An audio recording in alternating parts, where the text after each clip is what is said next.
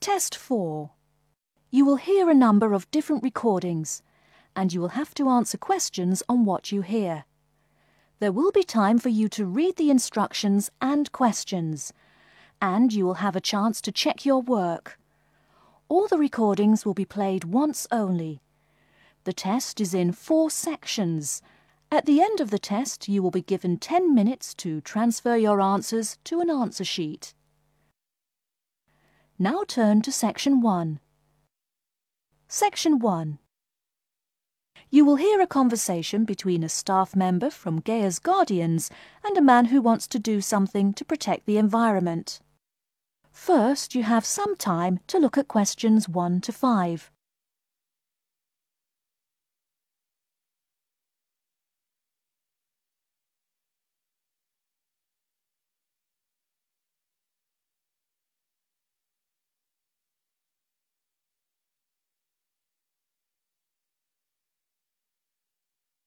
You will see that there is an example which has been done for you. On this occasion only, the conversation relating to this will be played first. Hello, how may I help you? Well, I've been seeing these yellow boxes in front of a lot of houses in my neighborhood. Just wondered what they were for. I noticed your phone number on all of them, so I called. Could you tell me about your business? We do do recycling, but we're not a business. Gaia's Guardians is a non profit group. We encourage recycling as a way of protecting the environment.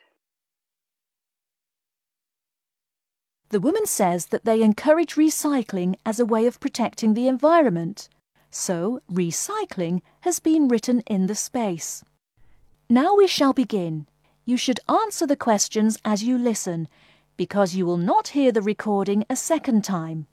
Listen carefully and answer questions 1 to 5.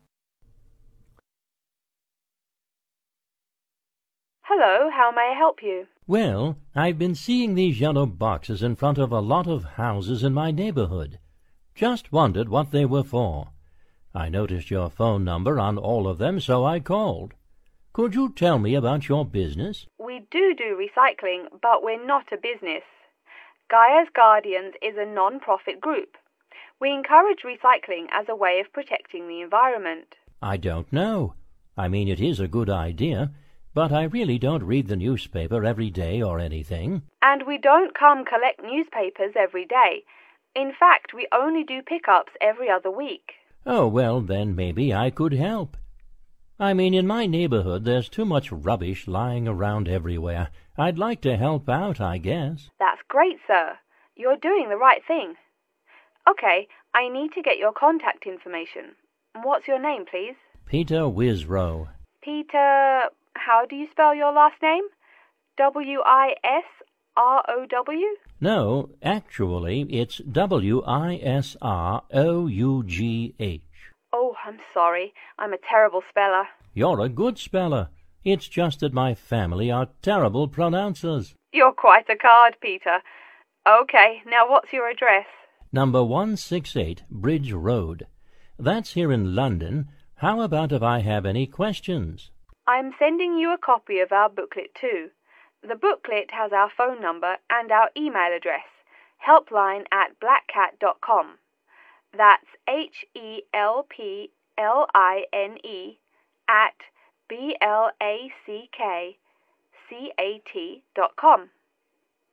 But I nearly forgot to ask, what's your postcode? BS9 7PU.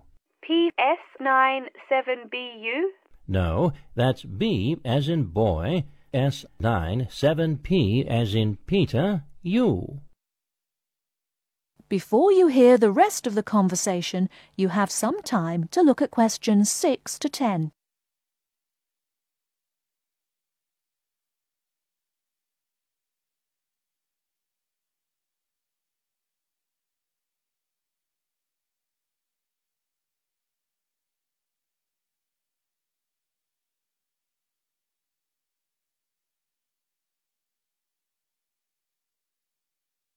Now listen and answer questions 6 to 10. So I'm guessing those yellow boxes I saw are for recycled newspapers. Yes, that is correct, and it's free of charge. Wow, that's good news. Do you recycle anything besides newspaper? Oh, yes, we recycle most everything glass, plastic, paper. Oh, so I can put like glass and plastic bottles in the box. Sorry again.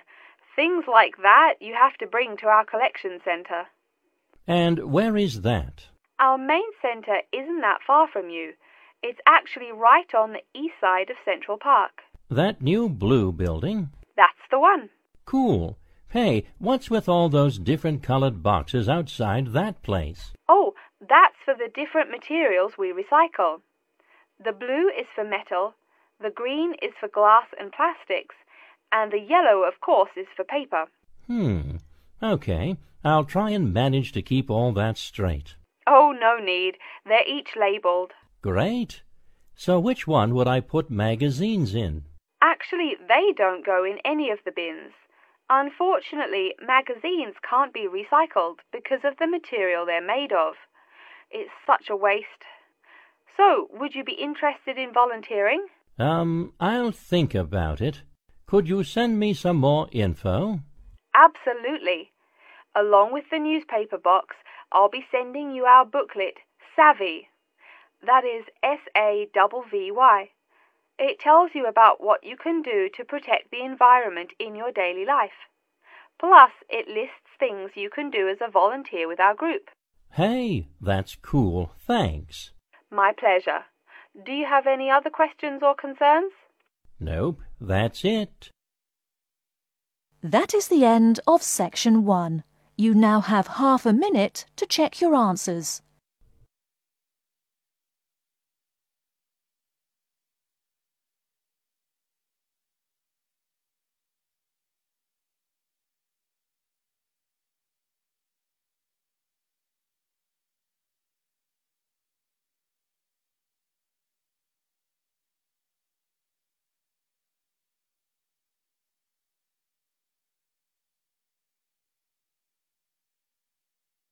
Now turn to section 2.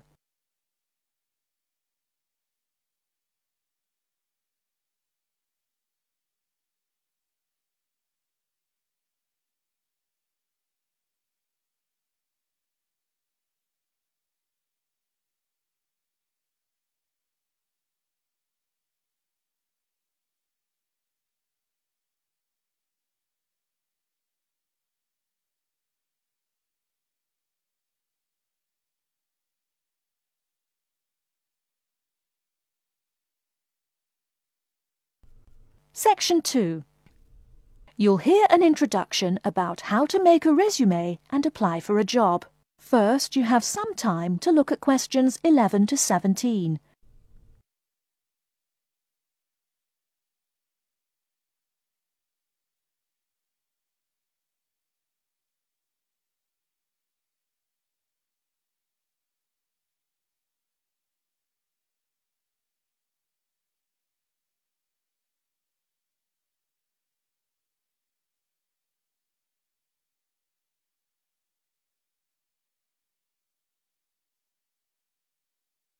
Now, listen carefully and answer questions 11 to 17. Welcome everyone to today's seminar on CV and interview skills. Remember, your CV is probably the most important document you will ever write. It opens the door to your career, and that job interview is probably the most important meeting you will ever attend. It's like stepping through that open door. So let's roll up our sleeves and get down to work, shall we? First of all, I cannot possibly tell you everything you need to know about writing a resume in the time we have. But let me tell you that there are dozens of great websites on the internet. These will give you all the suggestions you need. If you look at the paper I gave you, you will see a list of the dozen most popular sites. I can mention a couple of important points, however. One is that your CV or resume should not be too long. A page is about right. Why? HR departments do not have the time to read long documents. Too many people are sending too many CVs. After all, the economic crisis of 2008 is still very much alive. Everyone needs a job now. No matter how short you make that resume, though, you do not want to forget to tell HR how to contact your references. References are people who will give you a recommendation for a job. That's usually an ex boss or a professor who knows you well. Do not use relatives. I don't care how much your mum loves you. Also, when you send that CV, be sure to include a typed cover letter. A cover letter is a letter where you basically are asking for a job. It's like introducing yourself. Make it brief. The real information about you is on that CV of yours, and please make sure the letter is typed. It doesn't matter if your handwriting is beautiful or not.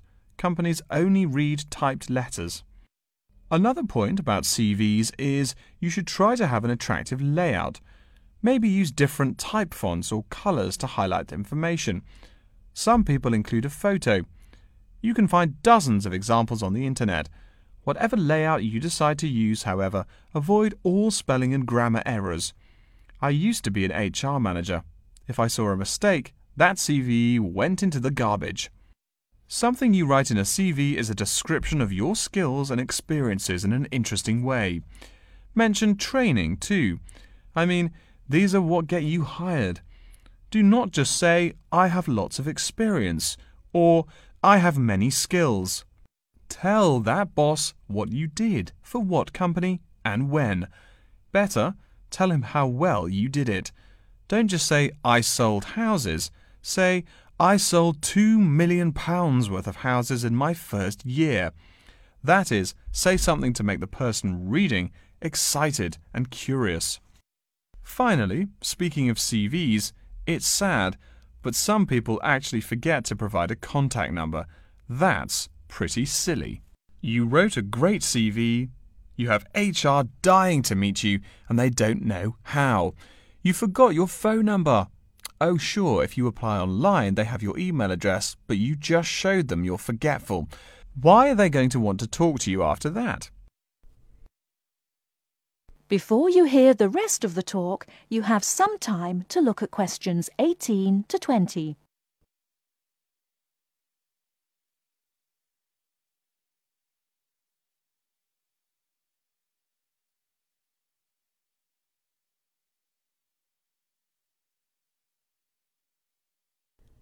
Now listen and answer questions 18 to 20. All right, moving on to the actual interview. I'll go over what you need to know by the end of it and what you can discuss and negotiate on later once it looks like you'll be offered the job. First, there's working hours. It's not that necessary to hammer out the hours off the bat, especially since it's easy to come off as lazy when the first thing you bring up is how much you're going to have to work. You can also find out more about possible promotions later on. It is important, however, to get a feel for how much you'll be paid. You should make sure the salary range is commensurate with what you're worth, and if you're not, you can move on to better opportunities. Being sure you're going to make what you want to live on is much more important than issues like your pension. You're also young that your pension is not going to matter for quite a long time. You should find out about what skills you must know for the job and what they'll teach you. In addition, if the company will provide training, you should find out how long the training period is and whether it is paid. Beware of any jobs that want you to train for a long time without appropriate compensation. Speaking of compensation, find out about holidays as well. Do you get paid vacation time? Are you allowed to take personal days? Do you have to work on national holidays? Once you work out these main issues, you can move on later to details like the location and expected attire and whatnot. Wow, that's a lot of information. Let's take a break so you can think everything over and ask any questions you may have. Don't hesitate to come and see me if you need any clarification on all this stuff. That is the end of section 2. You now have half a minute to check your answers.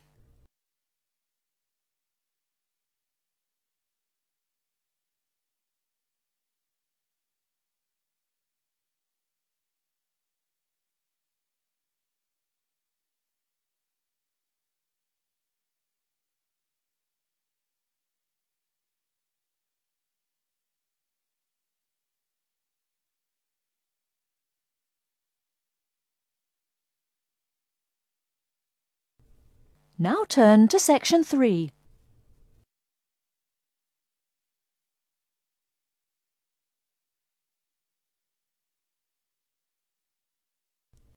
Section 3. You will hear a man called Frank talking to Dr. Lindsay about what he should study if and when he returns for further classes. First, you have some time to look at questions 21 to 25.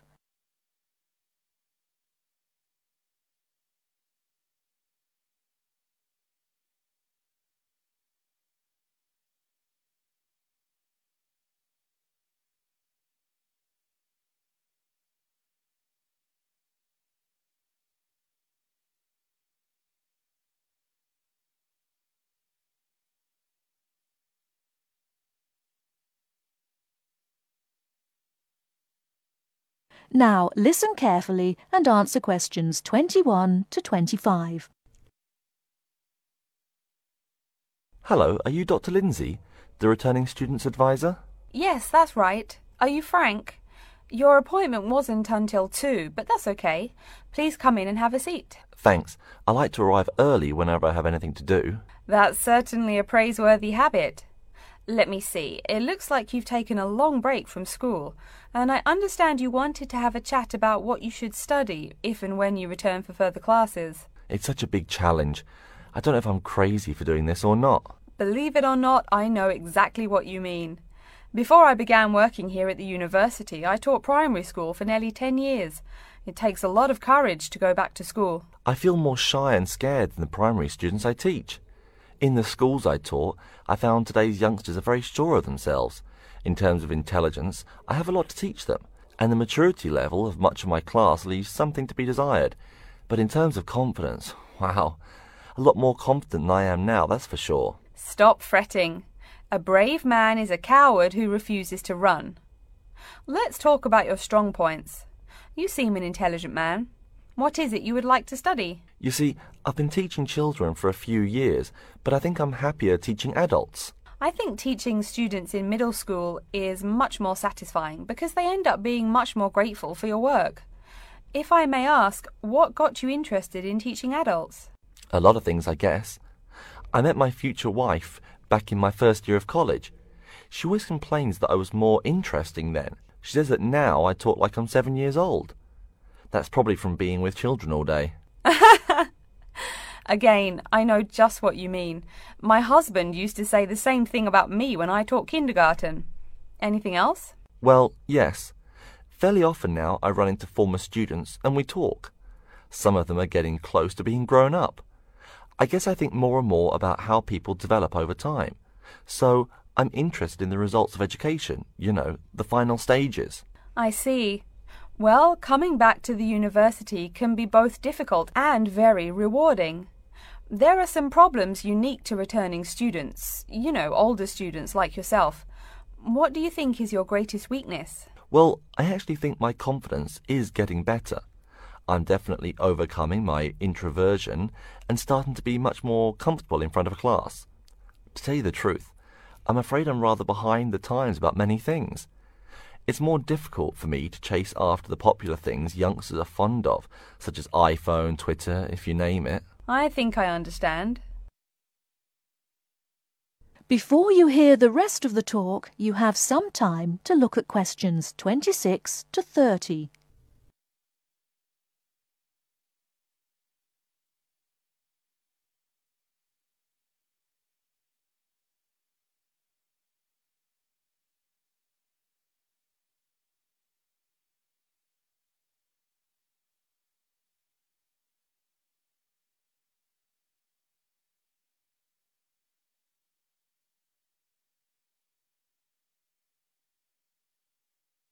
Now listen and answer questions 26 to 30. How old are you? 35? People at your age still go back to school for further education. I was a bit the same way. I mean, I didn't study at university till after I had a family, a husband, and one child. My point of view was a lot different from your average 18 year old girls, I can tell you. Gee, that sounds pretty rough. A family and college? Clearly you weren't unsuccessful, though. It was, Frank, it truly was.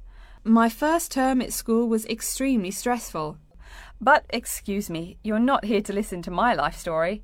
We're talking about your plans. Is there anything unique I should know about you or your past experience or plans? I'm afraid not. There is nothing interesting about my career or plans. It's really not too impressive.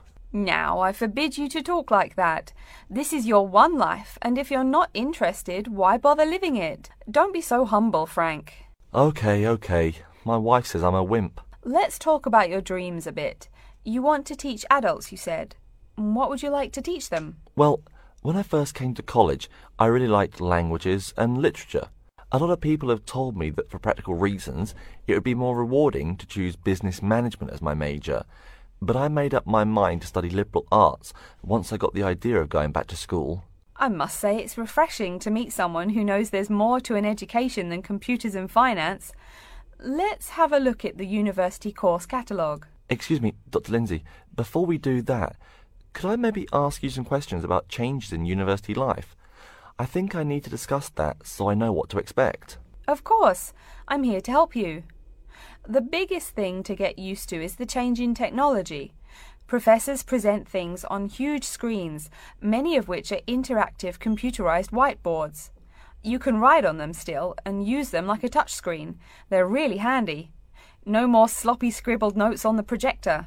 Let's see, I doubt you'll be living in student housing, so I won't go into all the improvements there. Mm, another major change that you'll enjoy is the plethora of resources available for students. As a student, you have 24 hour access to the gym and library privileges that include the use of school computers to scan, copy, and print.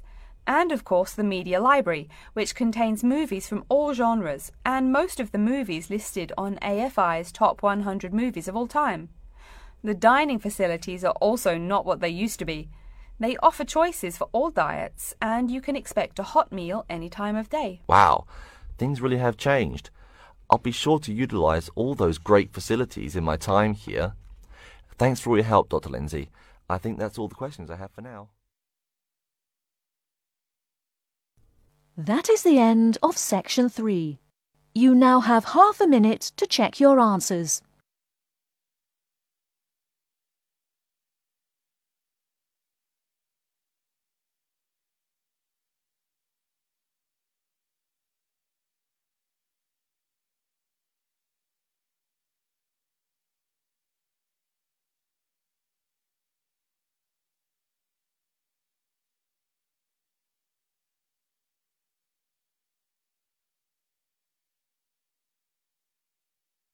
Now turn to section 4.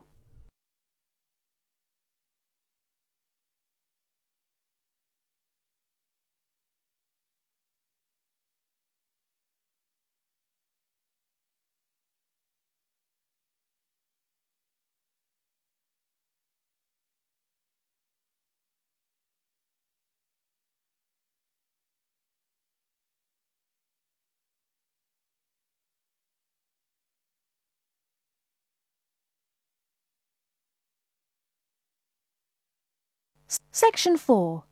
You will hear an introduction about the curriculum and facilities of Wassamata University. First, you have some time to look at questions 31 to 40.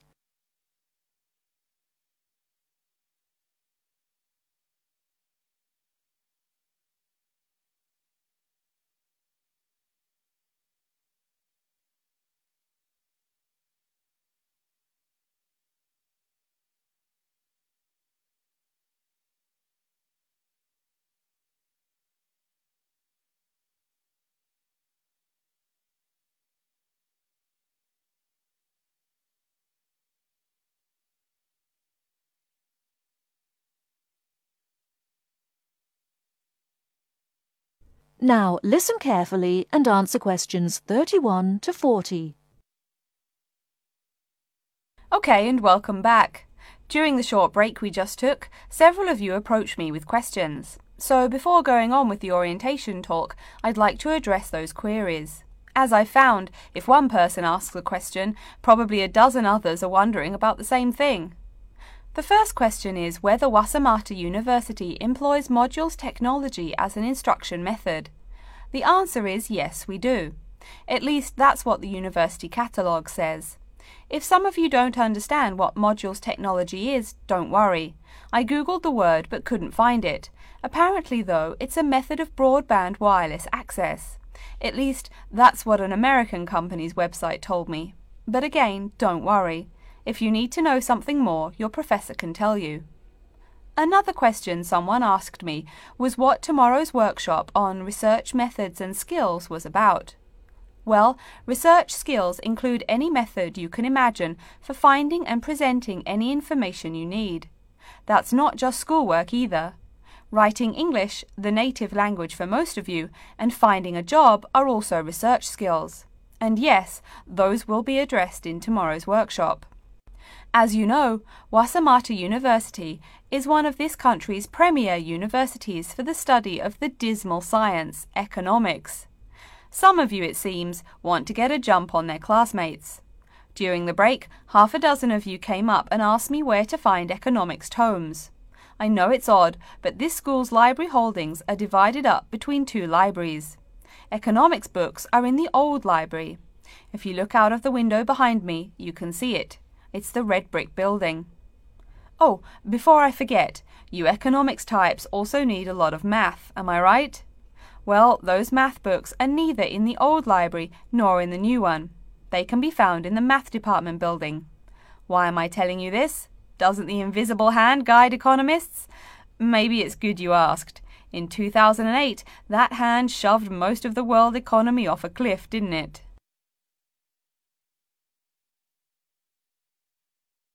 Now, I realize that most of you couldn't bring a computer printer or a photocopier from home. So I'm sure you're already wondering where you can copy things like term papers, internet articles, and things like that. I have some good news and some bad news. The good news is that there are a number of places you can make copies. These include both libraries and the Student Union building. Now the bad news. I'm sorry to say, most classroom buildings and academic departments do not have copiers students can use. So most of the large buildings you see around campus do not have copiers for students. The copiers there are reserved for professors and office staff. Oh yes, I nearly forgot to tell you. If you need to have printing done, all the copiers available to students are laser printers. Plus, for your convenience, you can pay using prepaid cards. You can get those in the Student Union building. That just covers the questions put to me. If you have more, please see me during the next break at 2.15. Right now, though, I'd like to start to give you a rundown on the various facilities here on campus. That way you won't get lost so easily in the weeks to come. I've been told that this year's incoming class features a large number of married students and parents. So you must be wondering where to put the baby while you're in class. Okay, right now we're in the Student Union building, right? Remember the big doors in front where you all came in? If you go out of the building, you can see the nursery is just on the other side of this building. It's only about 20 metres away. Convenient, eh? Next, we're all from different places around the country. Some of you are from other countries. That means we're pretty likely to get sick during the first months of school as we expose each other to many new viruses. So, where's the doctor? Of course, you need to find the Medical Services Centre, which is on the right as you leave the building. Remember, that's the second building on the right. And if you look out of that window, you can see a lot of antenna and satellite dishes on the roof. So that's what we call the Media Centre. Yeah, I know, I think it's confusing too. The Media Centre is next to the Medical Centre. The chairwoman of the journalism school on the first floor doesn't like it when people who wander in there mistake her for a nurse. Chances are you'll have at least one math class while you're here. That red building there, just outside to the left, is the math department building.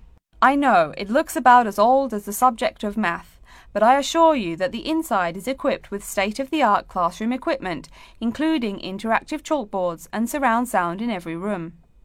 Oh, can you see the back building there? Yes, behind the media centre. Quite new, isn't it? That's the new library, just decorated. They're back to back, you might say. If you look just to the left of it at the lower, older looking building, you'll find the old library.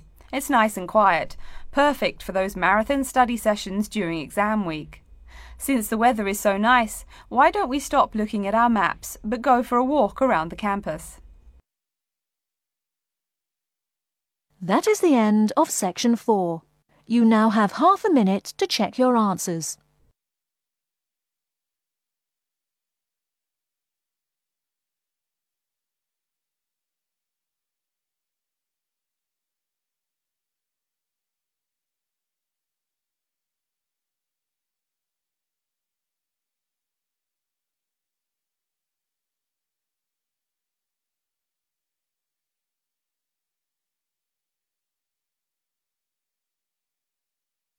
That is the end of the listening test.